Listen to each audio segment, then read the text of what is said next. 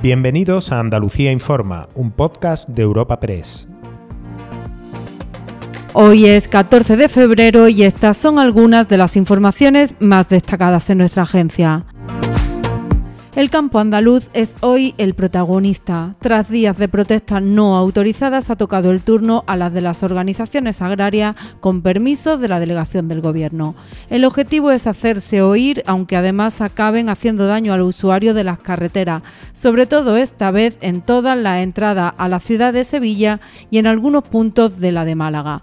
Centenares de tractores estratégicamente situados han rodeado la capital de Andalucía, permitiendo puntualmente el paso de vehículos y sin cumplir, eso sí, en muchos casos, la petición que se había realizado de habilitar un carril en todas las autovías afectadas. Durante las horas previstas se les ha visto y se les ha oído, también en el puerto granadino de Motril o en la zona de Guarromán en Jaén. De hecho, se ha tenido que suspender la primera etapa de la Vuelta Ciclista Andalucía que iba a discurrir por esta zona. Los organizadores de estas marchas y del paro agrario defienden que es un problema de Estado y que se mantendrán unidos hasta el final en sus reivindicaciones. Escuchamos a Ricardo Serra de Asaja y a Miguel López de COAG.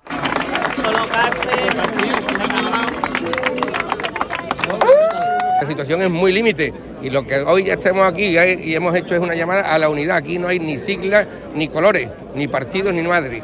¿eh? Aquí lo que se trata entre todos, una llamada de atención al gobierno diciéndole que no vamos a, a seguir consintiendo el despropósito al que nos está llevando la política agraria comunitaria y nosotros no podemos estar ni consumiendo ciruelas de Camboya, ni la sandía que se revientan solas de Marruecos, ni de la audía que nos han echado, ni del tomate que nos están echando. Es decir, nosotros somos capaces de producir y además en ese marco de calidad y sostenibilidad que la gente quiere. Y, por supuesto garantizando la, la seguridad alimentaria. Hombre, le están trayendo a la gente veneno, por Dios santo, ya está bien. Y no vamos a aguantar esto y no vamos a parar hasta que no lo arreglemos, ¿eh? Que lo tenga Claro, Pedro Sánchez, que nosotros vamos peor que pudimos, ¿eh? También sigue protagonizando la semana informativa el gravísimo suceso de Barbate con la muerte de dos guardias civiles atropellados brutalmente por una narcolancha. El debate sobre este asunto tiene muchos prismas y uno de ellos está en lo judicial, en la posibilidad planteada de ampliar el número de casos de narcotráfico que acabe instruyendo la Audiencia Nacional en lugar de los juzgados de la zona el mismo día en que también ha hablado la pareja del agente de San Fernando fallecido el viernes, recordando por cierto que él no se dedicaba a esto, sino al rescate del servicio acuático, este mismo día hemos oído también al fiscal jefe de Algeciras, Juan Cisneros, ha pedido más medios en lugar de derivar a Madrid las causas.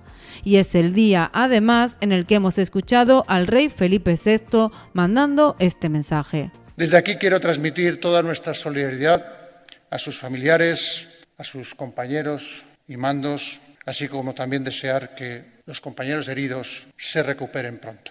Y quiero además destacar el imprescindible papel de nuestras fuerzas y cuerpos de seguridad en la protección de la convivencia democrática en paz y en libertad, en la preservación del Estado de Derecho, al que contribuís y contribuiréis todos vosotros desde vuestros respectivos puestos y responsabilidades. Y no dejamos la labor de la Guardia Civil porque en Huelva ha tenido recientemente una actuación excepcional. Han detenido en Jabugo a dos personas tras la muerte de la madre de una de ellas. Se trataba de una mujer dependiente que supuestamente no había recibido la atención necesaria y que se encontraba desnutrida y abandonada. Escuchamos a Elisa García, portavoz de la Guardia Civil en Huelva habrían omitido los cuidados básicos a nivel sanitario, alimenticio y sociales de esta persona, la cual presentaba una minusvalía del 33% y diversas patologías médicas, siendo una persona dependiente y con necesidades especiales en su cuidado, teniéndola recluida en una habitación del domicilio, colocando para ello un candado en la puerta, permaneciendo sola, sin acceso a comida, agua o al aseo en la vivienda. Recuerda que puedes encontrar estas y otras muchas noticias en la sección de Andalucía en nuestra web europapress.es.